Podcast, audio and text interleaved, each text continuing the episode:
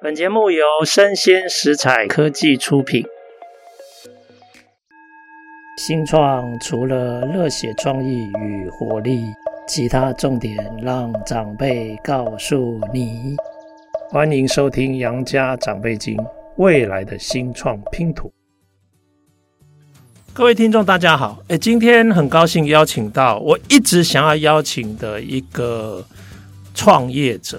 其实我认识他是在台北市产发的奖励补助，然后他的创业计划我觉得超精彩的哈，就是袁浩成。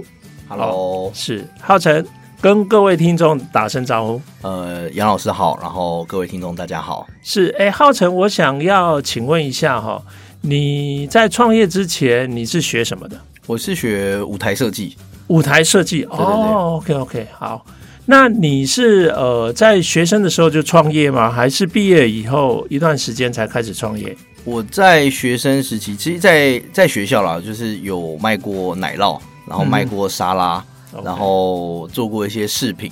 那这些其实都是对那时候在学校的时候，对于自己的未来一些茫然。想要，所以才会去做的事情这样子。然后那时候也觉得说，哎，做这些事情还蛮有趣的。就是为什么卖奶酪，是因为呃，在北医大念书的时候，大家就一直熬夜，然后很辛苦，然后吃甜点会很开心。所以我就觉得说，哇，这是一个好像卖卖卖个奶酪，好像大家会很开心。所以我就做了奶酪，然后在学校卖这样子，有引起一一阵就是大家会抢购。然后后来，因为在学校学生餐厅大家都吃过，就是学生餐厅都是比较油腻的。那但是在北医大的人，大家的生活习惯都是比较呃，不是朝九晚五，是晚上就看日出的啦，就是做作品啊，做设计做到就看日出了。那创作人的生活，对对对，大家就比较不会想要吃重油重咸的东西，所以我就发现说，哎，那我们卖沙拉看看。然后结果就瞬间，就以前那时候 Facebook 很盛行，然后还没有 Uber Eats，然后我们就在中午卖沙拉，然后就是一次一百份，然后在我们学校的那种共同平台里面去 Facebook 的一个平台里面去 Po 文，然后我们就讲说，哎，卖沙拉，然后就五分钟卖掉，是是，对，然后我们就想说，哇，原来大家都是有这需求的，所以我我就就卖了很多次这样子，在学校就就在卖卖沙拉，那自己做一些小商品也是一样的，对，就是因为北大。每一个科系都是很独门的专业。那我自己是念舞台设计主修，那就会觉得说，好像毕业之后我也只能想办法去做舞台设计。可是没有这么多人要需要舞台设计的时候，我们能干嘛？然后那时候就很想要去整合大家的能力。我们去问动画系可不可以画图，我们去问谁可不可以怎么样，然后我们把他们东西做成商品去做贩卖。所以，呃，以创业来说。可能那些都不是创业，但是经历了一些创业会经历的事情，然后是在毕业之后的两年，然后才决定开一间工作室。后面工作室就运作的很顺利，就决定开公司这样子。是，哎，有没有人开玩笑说你是行李架啊？就是怎么哎，在大 在念书的时候就哎很会卖东西啊，还卖的真好。这个是我觉得其实现在回首看。会发现说，就我们去参加很多创业竞赛，然后或者是听到很多的那个大家说，哎，生意是要怎么做？你第一步就是要发现需求。是，然后那时候其实不懂，那时候只觉得说，那时候我觉得那时候把自己解释的很浪漫，就是哦，好，大家好像创作很累了，想吃甜点，那我来做好了。我其实出发点不是为了赚钱，那时候爱同学。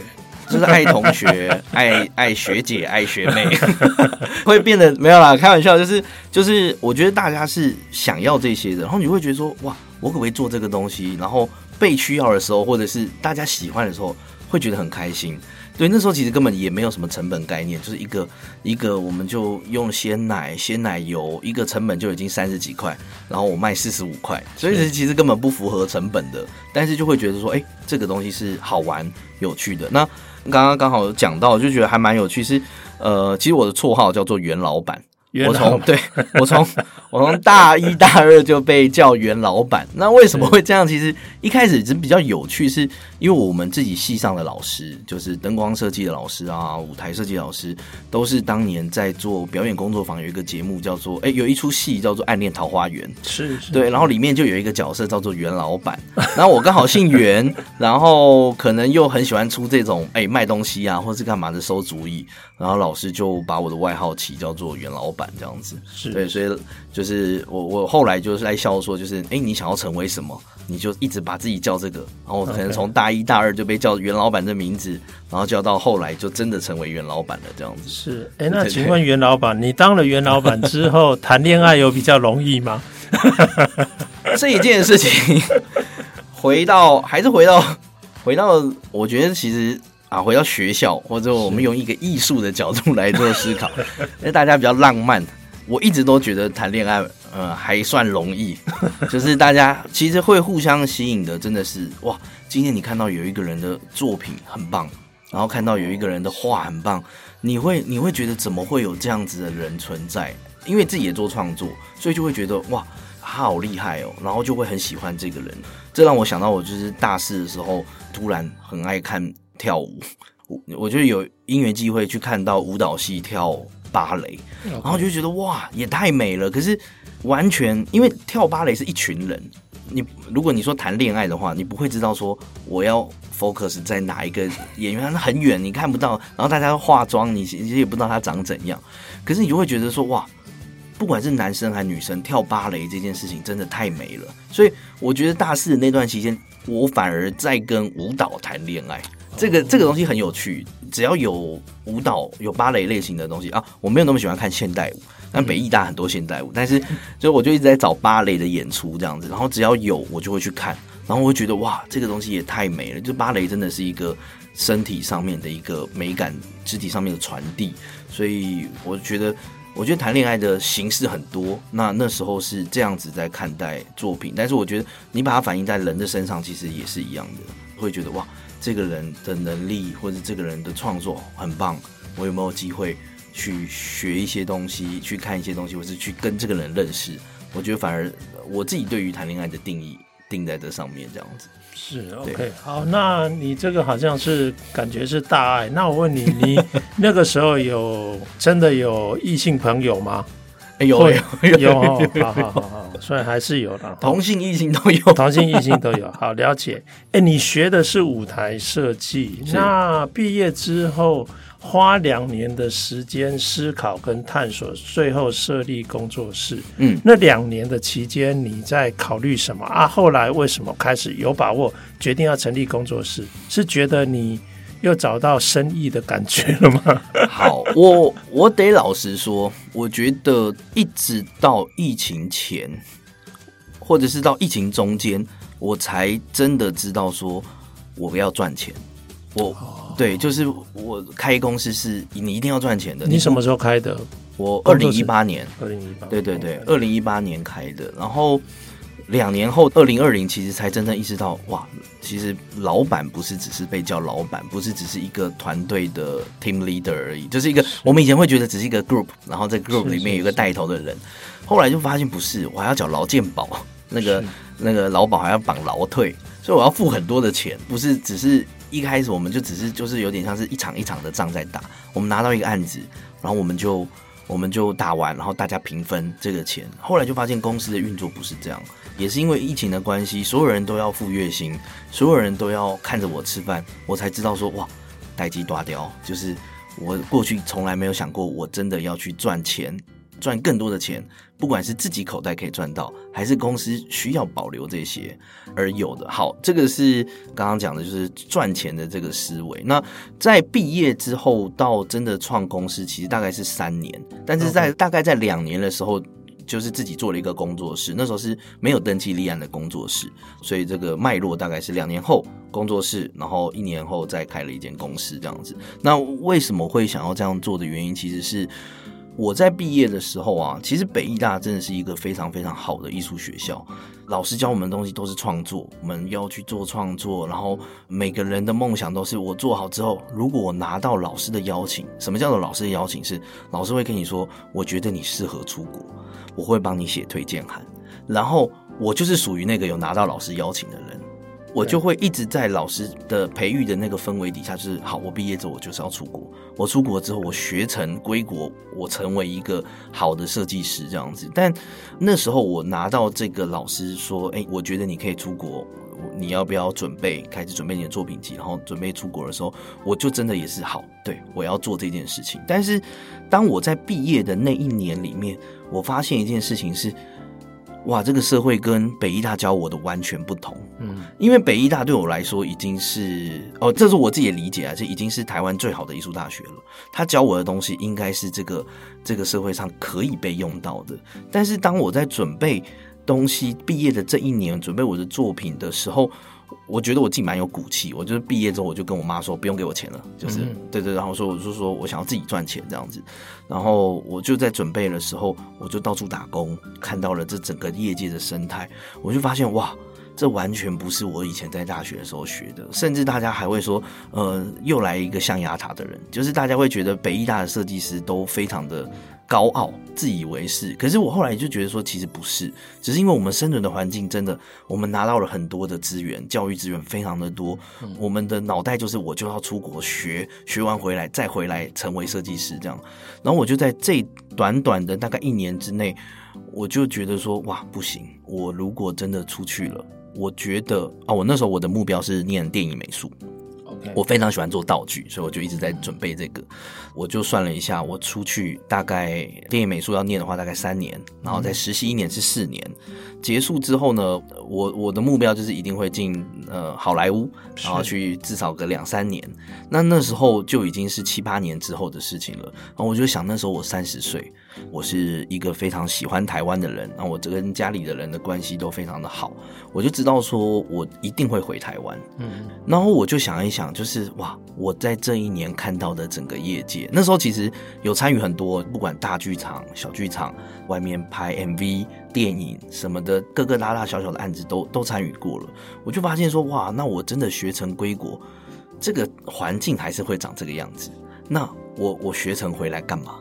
然后我那时候就萌生了一个念头，就是其实这些东西看一看，好像我们都能做，但好像又不能。那我有没有可能干脆不要出国念书了？我可不可以从现在开始来尝试改变我喜欢的这个文化环境？我有没有可能有一天我可以改变台湾的整个文化生态？所以我就在那时候决定说：好，那我就跟我老师说，老师我不打算出国了，就是因为我觉得我就算回来，可能台湾还是长一模一样。然后老师就说：好，那那就这样。但是我邀请你回北医大。我再给你一个硕士学位，就是你未来会比较好用。有趣的事情就是，好，那我就马上考了北医大的硕士，就等于直升上去了。就是我准备的那一年空了，然后在我就是等于说我毕业之后的一年的第二年，我就又考回北医大去去念舞台设计的硕士，这样子。是，那你毕业的时候是几年？你说舞台对、呃、舞台设计硕硕士对，其实我去年才毕业。哦，好，这就是另外的故事，就是我进学校之后。的一年之内，我就觉得其实学的东西跟我大学学的差不多。嗯，因为其实以前在学校的时候，我觉得我是属于那种很主动，会去想要学更多的。其实老师那时候就给我很多东西了。那我觉得后来是老师真的觉得说，哎，我有这样的想法，他愿意。再栽培我，或者是他的能力范围，可能就是再给我一个硕士学位，让我可以更好的在台湾的这个社会上面去去做打滚。因为毕竟学历蛮重要的。那我觉得老师对我很好，但我在念了一年之后，就发现说，哎，其实学校学的东西差不多。然后我也跟老师讲说，那我可不可以出去闯一闯？闯完之后我再回学校这样子。然后他就说好，但是要记得回来拿拿学位这样子。好，然后我就也一路拖到了二零二二。已经不能再拖，就是硕士可以四年加上休学两年，然后我拖了六年之后，去年老师跟我说不能再拖了，你这学期就是要回来把你最后一个学分加上你的论文写完，然后毕业，就到去年我才正式的从硕士毕业这样子。是，哎，我觉得这个时机好像对你特别是严酷的考验呢，因为你二零一八年成立工作室，二零一九年创立公司，然后接下来就是三年疫情。对，哇，我的天哪！那你可不可以 跟我分享你的这个整个创业的生涯，它有哪几个重要的阶段或里程碑？嗯，那你的进化跟转变是什么？好。那时候我们是参加大学生创业竞赛，哎，是全名我就忘记，他叫 U Star，U Star，U Star 的那个，教育部的，对对对，教育部的那个。然后我就非常的记得，我们在每一个阶段的时候，每一个评审都跟我们讲说，你们要干嘛要在那个根本就不肥沃的土壤里面去种花这样子。然后我那时候其实听不懂，我还跟评审讲说。呃，不肥沃又怎么样啊？我们在我们可以在这种就可以了。那如果不肥沃，我们自己我们自己搬那个培养土过来。我就非常记得我，我就都回这些。然后我觉得这是我最一开始我我认定的，就是大家凭什么觉得我们没有办法在我们自己的领域里面生存？我现在看到的是这些，我想要改变的就是这个领域，所以我非常非常想要。就是一头栽在这个领域里面，然后去去去成立公司，然后然后在这领域里面做事。然后这领域就是说我我我所谓的剧场，或者是到文化领域这样子。我觉得成立公司之后，其实其实我们的成长速度非常的快，嗯，因为其实还是一样的。其实我我觉得我算我们算是幸运的。我们那时候就真的只是你可以解释为爱，或者解释为我们就是一股傻劲去做这些事。我我很单纯，就是剧场。我自己在当舞台设计的时候，哦，传统的制作工厂没有办法照着我的需求去完成东西。嗯，我有没有可能来成立一间工厂？我们就把自己定义成年轻的设计师了，我们就可不可以去达到我们年轻设计师的创意，然后来做这些东西？然后就发现，哎，好像可以，可以，也没想那么多。但是我们做下去之后，就发现所有人都有这个需求。所以其实对我来说，一开始好像没有发现这个需求。我一开始是照着我自己的想象去想要做这件事情。呃，算是发现了我自己的需求之后，我才发现其实所有人都有这样子的需求。所以我们就在刚开始的时候，非常快速的就得到很多很多的大家委托的制作案件。然后那时候我们参加台北市产发局的补助的时候，嗯，我们那时候的题目就叫做“设计师经营的工厂”，是，就是怎么用设计师的思维，然后来经营一间制作工厂。我们怎么去把关这些细节？我们怎么去做到很 detail 的事情？那时候是我我在那个阶段还蛮想要做的事情的，也很瞬间的在一八一九，哎，我们其实是一八年尾创的，那就是一八一九年的时候，很很快的就是成长。我记得一九年的业绩其实就有达到一千多万，嗯，然后我觉得对于我们这种小小的新创公司来说，那时候养了多少人啊？呃，哇，那时候现在十七个。是那十七个啊！对对对哇，哎、欸，那你扛责任不小哎、欸。对，就是，其实疫情三年也都有成长，还蛮有趣的。是是是对，好，然后我觉得再来的转捩点就是二零二零年了。二零二零年，呃，因为我们扩张嘛，然后其实那时候也没想过哇，案子会这么多。然后案子多，我也没多想，我就想说跟以前一样打群架，反正要打大的群架，我们就找多一点人。大家那时候就一直在思考说要不要正直不正直，然后我也一直在想说正直不正直好像也没有什么，也没有什么意义。然后我就只是就是我没有多想了，没有去想说后面后面还要缴这些钱什么，我就一直说哎，大家正直啊，一起来啊，反正就这个一个 group，然后我们一起一起一起 fighting 这样子，大家就一一堆人就开始这样加入，然后真的到了二零二零年疫情来的时候，我们那时候还我还记得就是。疫情是在二零二零年三月出现的，然后在二零二零年的那个过年呢，就是一九跨二零年的时候，我还记得我们赚了大概，其实没有很多，就大概五六十万，就是最后的啦，最后最后的就是净利五六十万，然后我就想说哇，嗯，就是很棒，然后我们就尾牙跟那个奖金，我就一次把这边钱全部都花完了，我想说好，那这反正二零二零年。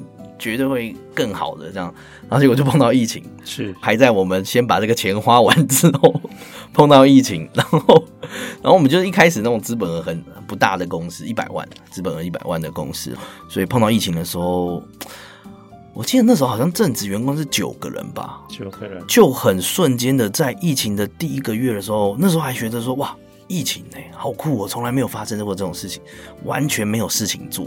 啊，我们当时其实那时候觉得很感谢，很感谢有疫情，因为我们成长太快了，我们根本就没有组织观念。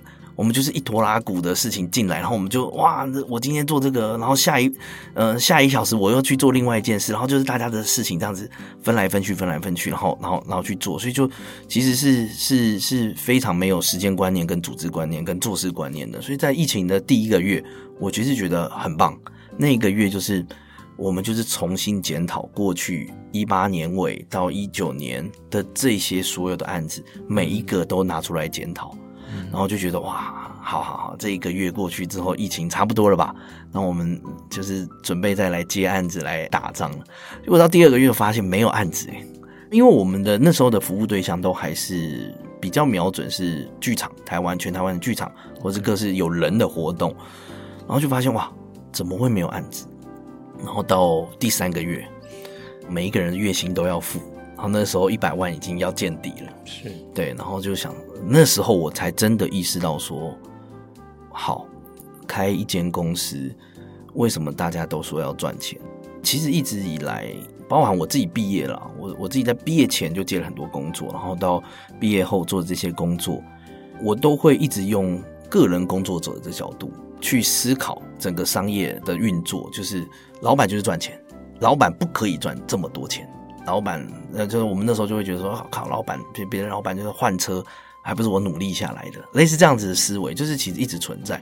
所以，当我自己那时候当了一个 leader 之后，我就也会觉得说，我不是要去开好车，我不是要去赚钱给大家看到为主，而是我是要带领大家去完成我想要改变的这个文化梦。的，所以我不能赚钱，我不能有有这些这些很多的钱，让大家觉得说我做文化竟然还赚钱，这样很有趣的思维。那我觉得现在回想当然蛮蛮好笑的，但是我就就在那个转捩点上面就发现说，对，你看，其实我如果真的我下个月再跟大家说我付不出钱来，多少人会愿意跟我一起再走下去？那我那时候思考很多，就是哇，钱钱快没了，我怎么办？然后我真的想要做的事情，真的要停止在这了吗？这么多这两年大家，然后前两个月还在开会的东西，会不会就真的停住了？我才真的知道说，好，其实公司是真的需要赚钱的，老板是真的需要赚钱的，那才有办法去往下一步去走。当然就想办法去贷款，到处打电话到劳工局问说，哎，劳保可不可以晚点付啊什么的。呃，然后到处筹钱，然后也问爸妈，也啊，其实还有合伙人啦，然后也请合伙人问他们爸妈，好不容易筹筹出了大概两百万左右这样，然后就觉得好，好像可以再撑一下。嗯，但是那时候的再撑一下，其实已经存在于我自己在那时候突然在那个刚刚讲的这些转捩点上面觉醒了，然后就会觉得好，那我接下来我 OK 啦，就是这两百万，我觉得疫情再怎么样。我觉得不会到结束。我觉得那时候，那时候有个赌徒心态，但是也会觉得说，我们一定会走下去。就在那一年，其实台湾第一年没有什么影响，疫情上面大家封的比较紧，所以我记得在七八月的时候，所有的剧团啊什么的，其实这些演出单位，呃，有些人可能是拿到拿到文化局的补助，文化部的补助要核销的，也都开始动起来了。所以我们也在那时候准备好的 fighting。在年底的时候，七八月，瞬间案子又回来，然后我们就想说，哎，案子回来了，好，这就是我们那时候二零二一年把钱花完之后的愿景。我们休息了这些时间，我们深蹲了，我们要怎么跳？所以其实在，在呃那时候七月开始案子回来，到我记得到十二月吧，二零二零年的十二月一月。我们半年赚到了我们原本预期会赚到一年的钱.很很意外。但是这件事情也是因为那时候我们的主要客群是剧团，剧团的主要收入其实是补助，所以就运作，然后就可以赚钱。然后一样的，我们就在二零二一年又发生了一样的事情，我们觉得哇，疫情不可能再来了。然后一样，二零二一年再度跟二零二零年一样。但是我没有把它花完了，就是花剩下一点点，然后留公司这样子，又又再一次，然后再一次的时候就有第二次的思考了，就是这一次的思考就回到说，哇，因为我记得第二年已经是就是病毒有进来了这样子，然后我们就在思考说，那要怎么办？那时候就想说，好，去年其实得到新的观念就是，我们准备好，然后深蹲，然后跳。那我觉得今年我们可能也可以准备一样的、一样的事情，所以反而第二年在心态上面就平稳很多。因为呃，二零二零年的营业额的关系，所以反而可以再去增加更多的贷款，嗯，就是银行更信任这件事了。二零二一反而就觉得很 OK，就是觉得说好，反正疫情会来会走，那就就赌下去这样子。然后后来当然二二二又来一次，但是我觉得在这三年里面，整个心境其实在第一年真的已经呃转变了。这三年这样子下来，也会知道说，好，我们怎么样可以不去，不去，只是单纯的去等待这个疫情里面又结束。那如果今年再来呢？然后要怎么办？然后我觉得这个东西反而比较长时间点给我的一个，在疫情目前算是二零二二结束之后的一个疫情上面的心得，就是。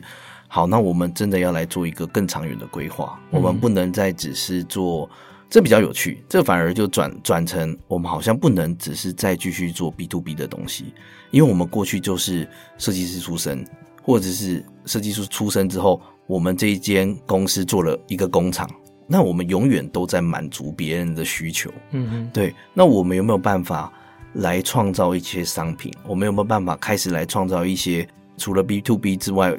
别人有需求，才有我们的的时刻这样子，所以就也觉得说，刚好这几年的过去，也发现说，那我们好像真的也可以来这上面再去做一些转变。所以我觉得大概是，我觉得算三次的转变到目前为止这样子。是了解。哎，你当初设立三层制作设计啊，你说你想要改变这个整个剧场或艺文的环境，对。那你那个时候最想要改变的是什么？我那时候，我其实最一开始会想要改的东西，是我刚有讲到的，就是我那时候觉得我是一个 freelancer，嗯，我最想要改的其实是大家的工作环境，因为我那时候我就在当下，这几年有发生那个电影美术的人员，嗯就拍电影的人。拍了好几个班之后，精神不济，然后出车祸嘛，掉到山崖底下的，其实很多，只是有新闻的很少。嗯，那我觉得这个就是一个我们有没有办法去努力改变的生态。那这是电影哦，但只有电影跟拍片而已。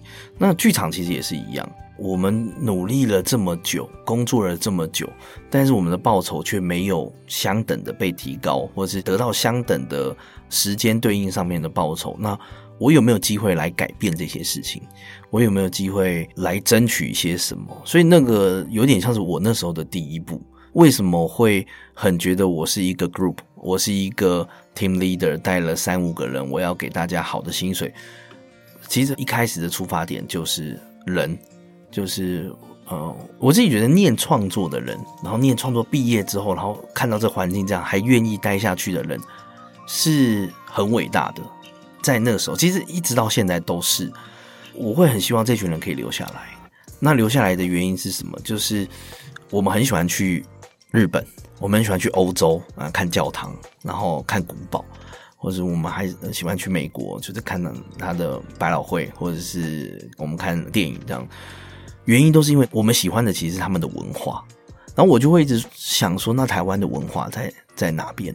我们总不能每次都跟别人讲说我们有人情味。其实每个国家都有自己的人情味。嗯、我们总不能每次都跟别人讲说有卤肉饭。我们总不能每次都跟别人讲说，哎、欸，原住民那个图腾的什么东西。所以，嗯、呃，当然我还不知道我们的文化到底是什么，或许是多元。但是愿意在这个文化里面留下来的人，我觉得都是很伟大的创作者、演员。呃，像我们这样子的工作者，就是做设计的。我觉得大家都很伟大，那我有没有机会让大家过得更好，为大家争取些什么？嗯，大家可以待得更久，或许不会是在我们这十年、二十年有文化上面的变化，但是可能我们可以影响的人会慢慢变多，台湾会慢慢发展出属于自己的文化，这样子。了解，嗯，哎，我想问一下哈，你目前有几个商业模式或产品服务了？一个是 B to B 的这个部分，你主要都是产品服务跟收入来源主要是什么？以目前来说，都还是有人有设计的需求，嗯、然后我们帮他做空间设计、空间规划；有人有制作的需求，我们有制作的工厂，所以我们会帮他做做制作物这样子。如果以这样来说，其实已经有两个了。一个是它其实很像一间，我们有一间设计公司，也有一间制作工厂，所以其实服务的项目蛮不一样的。但是我们反而反过来是把它主打成我们是一条龙。所以你今天如果要委托我设计，同时又委托我制作，我还有一个 PM 可以下去做这整个案件的管理，类似这样。那我们也因为这样子的关系，就发现说，哎，我们可以做政府的标案，就是我们从企划到设计到制作到最后的执行。都可以，我们一手包办。那一手包办的时候，我们可以做的弹性就会很大。我们拿到的呃预算可能可以，我们那时候还蛮自豪的事情就是，如果今天一个一百万的预算，通常拿到的公司真的发到最后可以做的项目，可能也就剩四十万、三十万。可是，在我们手上，我们可能可以做到七八十万的价值，因为我们把这些东西全部都放在自己身上，这样。这是一个，然后，呃，同时间我们自己在做这些制作的时候，其实我们就也有发现说，因为毕竟我们就是一个做戏剧的公司，做戏剧的设计跟制作，所以我们就发现很多的道具是大家是有需求的，所以我就后来，我其实，在去年就又做了一间大概两层楼加起来应该有一百八十平的仓库，我就在做道具的租借。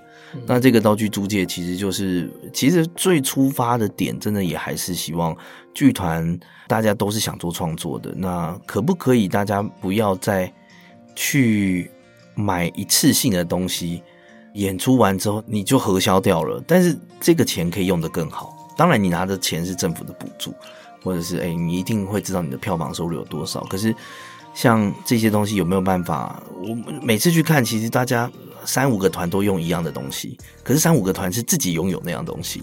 那如果这些东西可以被共用，可以怎么做？所以现在就自己在推道具租借这一块。那呃，这是算是今年的目标啦，就是就蛮想要把这个工厂给完整，然后把这里面的道具给线上，然后让大家知道说，哎，我除了买之外，我好像可以有个地方去做这些道具上面的租借。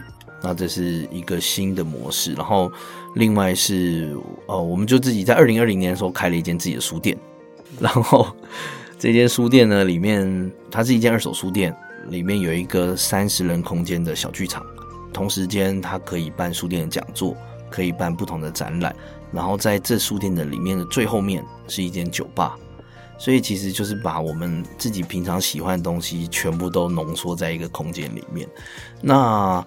这个空间其实就是也同时它，它它有两个任务啦，一个就是呃，书店的老板是我的学长，然后就是 support 他开了这间书店，然后怎么样继续让他可以生存，可以去好好的经营书店。然后这个书店现在因为在地方上经营，所以我们后来误打误撞做了地方创生。对，这是一个轴。然后第二个轴是这里面其实书店加上剧场加上酒吧集合在同一个空间里面。虽然大家感觉是一起，但是其实又分割了三个不同的 group，大家不同的人在一起经营。那也觉得说，哎，好，我们现在做的这边，我们这个地点在北投，然后就跟我们以前北艺大很近啊，就还蛮多的朋友会会跑来这边客，就是串门子这样子，就觉得说，好，我们要在这个地方也去传达另外的讯息，是我们三层制作设计这间公司。在想要改变生态的这几年，我们在业界看到了多少东西？那我有没有机会把这些东西拿回来，在一个地方说给大家听？我们做了非常非常多的剧场的案子，不管大到小，但是我就发现说，其实我们应该要更有脉络的去让大家知道，我怎么做好一出戏，我怎么做剧场，我怎么做好一个制作。那这些东西，我最后的心得就是，那就要从小开始。你毕业的时候，我们不能再顺着老师告诉我们说，你进到大型的剧场才是好的演员、好的设计。你要先把一个小空间的制作做好，你才有机会慢慢的长大。这个空间第二个任务就是，我就很想要在这里面创造一个培育大家的平台。我觉得培育大家平台可能讲得太大，但是我希望是一个可以给大家。我看到这个业界，跟我整理这个业界之后，的心得而建立出来的一个地方，慢慢传达给大家这样子的一个观念。我希望大家还是回到刚刚我说的，我觉得每一个创作者愿意毕业的时候继续留在这样子一个不好的环境，都是非常，我都是非常欣赏，也会觉得很感动的事。所以，我有没有机会在接触了这些商业的环境之后，我来告诉大家说，诶，其实有这样子的脉络，你只要做得好。我告诉你的脉络，你至少可以做到一个中阶的阶段。那下一个阶段，我现在可能还没有办法讲，但是下一个阶段，搞不好我接下来会慢慢的发展出来，我也会分享给大家，或者是下一个阶段，你就可以出去飞了，你就可以出去做了。但是在这之前，我希望告诉大家的事情是，一个创作要好，要从小慢慢的累积经验到大，才有机会被更多人看到，或者是你才有机会。更永续的去思考，说你怎么经营自己的创作，怎么经营自己的团体，怎么去把这些事情做好，让更多人看见。所以，呃，这个地方就有这两个轴在走。所以，公司现在是一个超级无敌多角化的公司，然后我们就做了很多很多的业务项目，然后又到书店，书店又分了刚刚的这两个。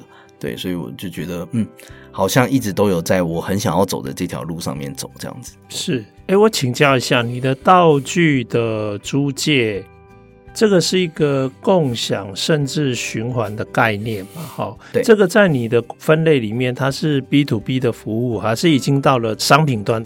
呃，我觉得以目前来说，好，还是停在 B to B。OK，对，因为我们自己有其实有一个还蛮。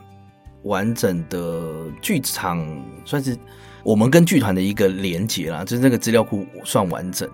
应该说说我们这几年的服务剧场的对象，就是台湾你认识的、大家有听过的剧团，可能大概大家讲得出来的六七成都是我们的客户。嗯，所以如果真的以 B to B 去发展，其实它是很单纯就可以在这里面继续发展的。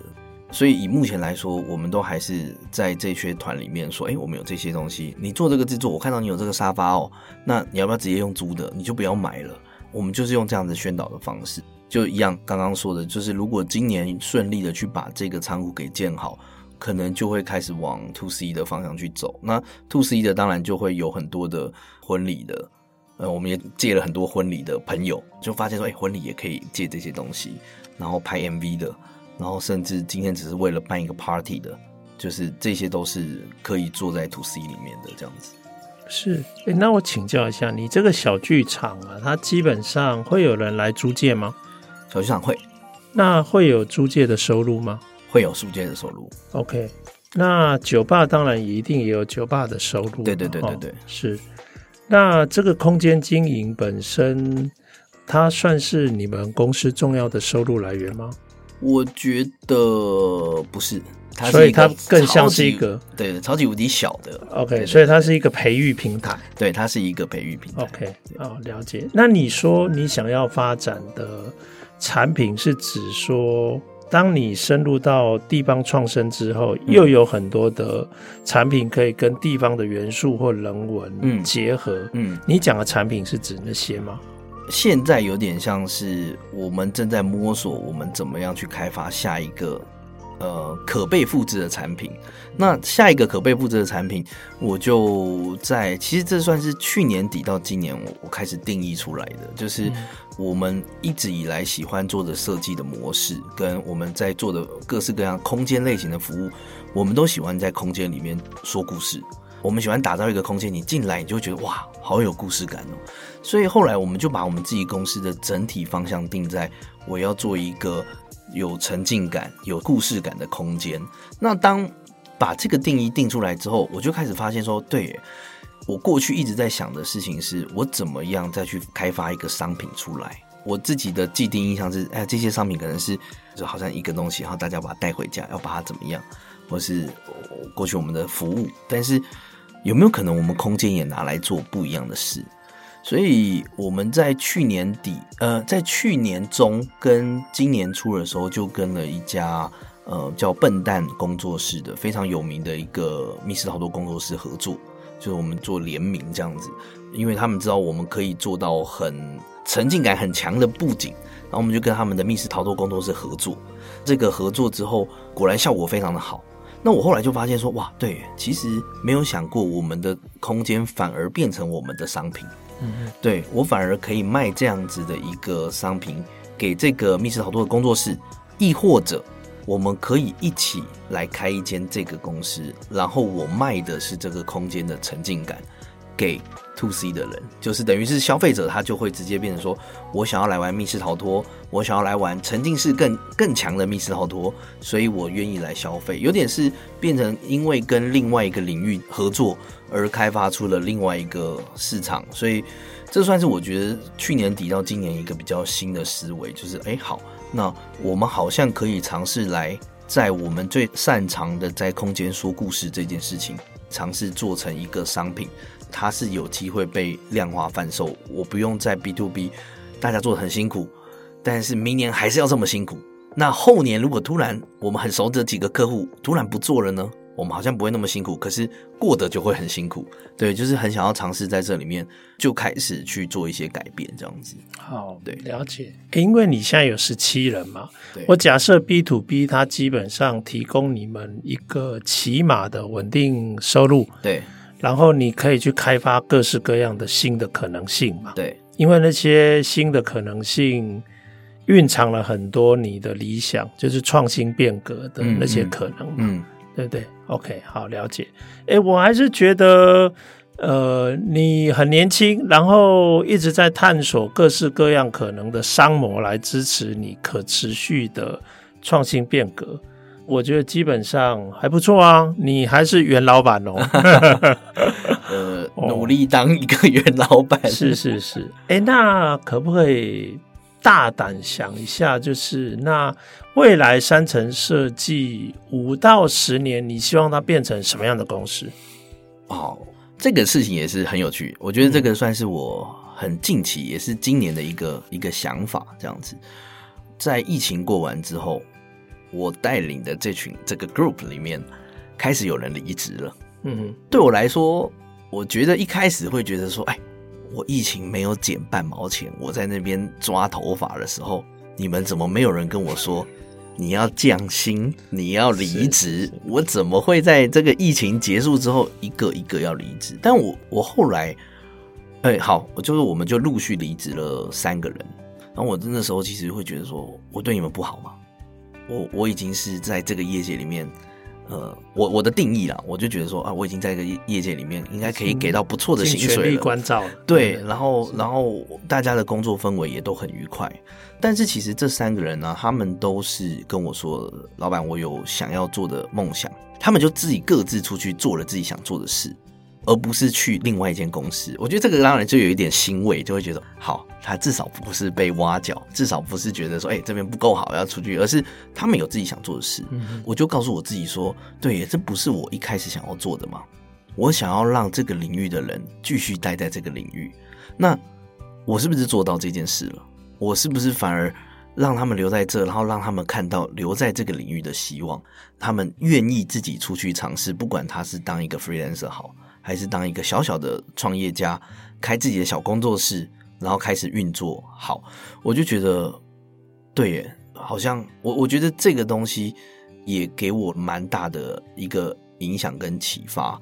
但是当然，同时间碰到的事情就是，原本因为我们就是一间设计公司，或者设计制作公司，或者是我们就是以创作为底蕴的制作设计公司。嗯、那我觉得很多东西是在人身上的。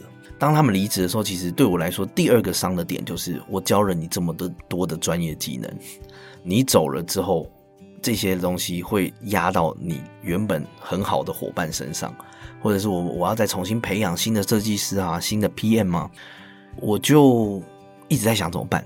好，我这怎么再培养下一个？但近期又是一个还不错的心得，就是我后来就跑去研究组织图，嗯哼，我就发现说哇，好，虽然我们觉得创作不可复制。可是这个思维可不可以变成一个教材？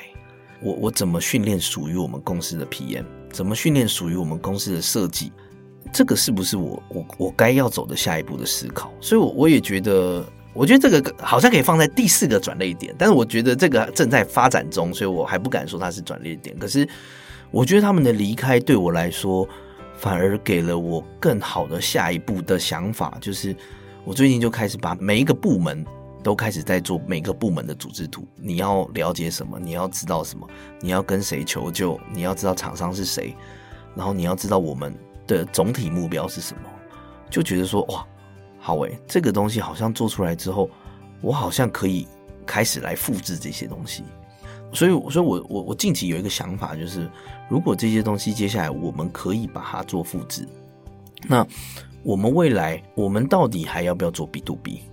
可能是，可能那是一个我们已经可以固定赚钱的一个商模，但是我未来会不会成为一个教育单位？我未来会不会成为一个带领这个业界里面的创作者？他毕业之后，然后带领大家。怎么思考在这个业界里面生存的一个单位？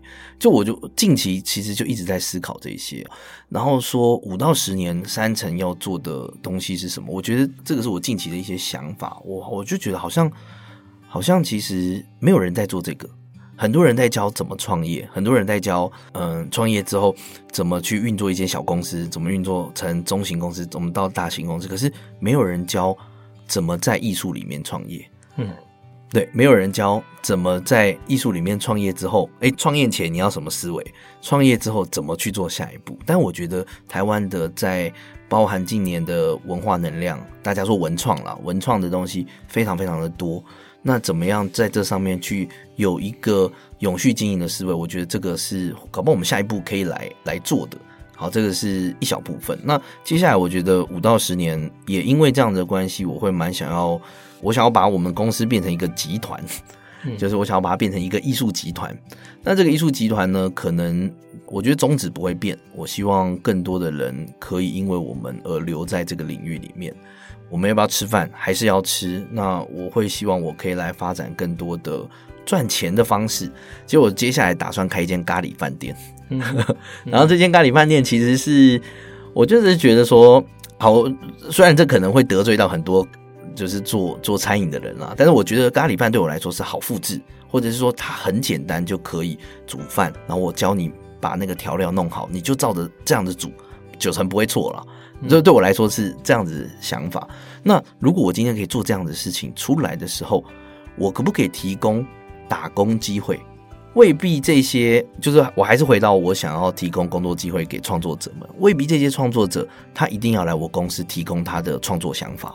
但是我可不可以提供一些不同样的工作，让他们在这个，呃，他可以来打工，但是他可以弹性的排他自己的工作时间，其余时间他去做他的创作。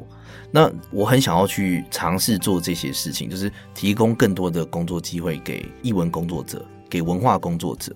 我其实目前下一个目标，呃，是我们在北投开了书店的嘛，就是二手书店，然后有我们的酒吧，有剧场。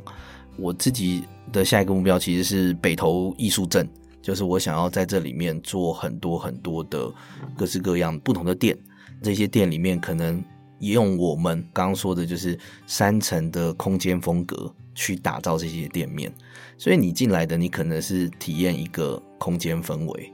然后这些店面就跟我刚刚说的密室逃脱一样，我们去接触别人的商模，但是我们用空间的方式去接触，提供更多的工作机会出来。当很多很多人在北投这边聚集，当很多的艺术能量在这边聚集的时候，我相信可以再去改变下一个，或者是提升下一个文化的进步的这这件事情，这样子。所以我自己会觉得说，下一个五年、十年，我蛮想要去变成一个。呃，集团，但这集团不一定是要靠我原本的本业赚钱，但是我希望我可以在这里面去达成一个平衡，想办法去创造更多的机会出来，大家在这里面生活，然后碰撞这样子。是了解。如果是年轻的我，我应该听不太懂你在说什么。其实我觉得这里面有很多重要的系统。其实呃，我们讲一个组织的智慧资产。内部的能量，嗯，人带得走的叫人力资源，嗯，其实人带不走的是组织系统。这个组织系统也有可能是内部运作，嗯，哦，包括创新，包括研发的一种系统知识，嗯，它也有可能是品牌经营的某一种系统知识或组织的 know how，或者甚至是资源或伙伴网络的一种系统知识或 know how。是我感觉你可能想要针对艺文或艺术的这个领域，把这个整个系统，也许把它架构起来，嗯。所以这个系统，它也许这个智慧资产，它就有可能转成各式各样的服务。比如说，你也可以提供像刚刚讲的，你可以教人家怎么做艺术创业，对。然后甚至可能有一些就业的机会，因为你创造了很多可能性嘛。嗯。因此，有一些外部的艺术工作者。他也有可能透过这样的机会，在你这个平台上找到他想要做的事，嗯、甚至有他的收入。是哦，所以其实我觉得你刚刚那样讲，我真的觉得这个系统很复杂，可是他给我很多启发跟兴趣。我觉得我应该另外再找时间好好去拜访你们，去好好 看一下你们在做什么哦。其实我觉得。这里面有好多，我觉得我自己都有可能会有很多提升跟进化的机会。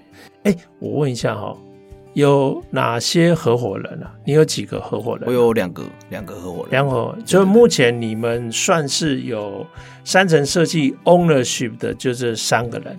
对对，OK，他等于就是呃经营层级，那其他的就是一起工作的伙伴。对，没错没错。OK。然后目前有十七个人，目前十七个是超厉害的啊！我觉得你年纪轻轻，你已经在创造很多新的可能性，而且这是一个领域的系统，我觉得很值得期待。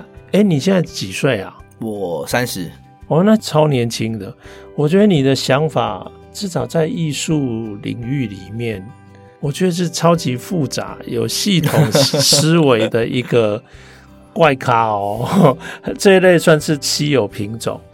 好啊，好啊，哎、我觉得今天谈的东西已经够多了，我可能还需要时间消化，所以我假设听众也应该差不多了哈。哎、我觉得很精彩，我希望以后有机会可以再邀请你来上我们的节目，继续分享你每一个阶段的一些心得跟想法。可以啊，没问题。是是是，那今天非常感谢山城设计的创办人袁成浩。好啊，那谢谢创办人的分享，感谢。是，那也谢谢各位听众的收听，我们下次见。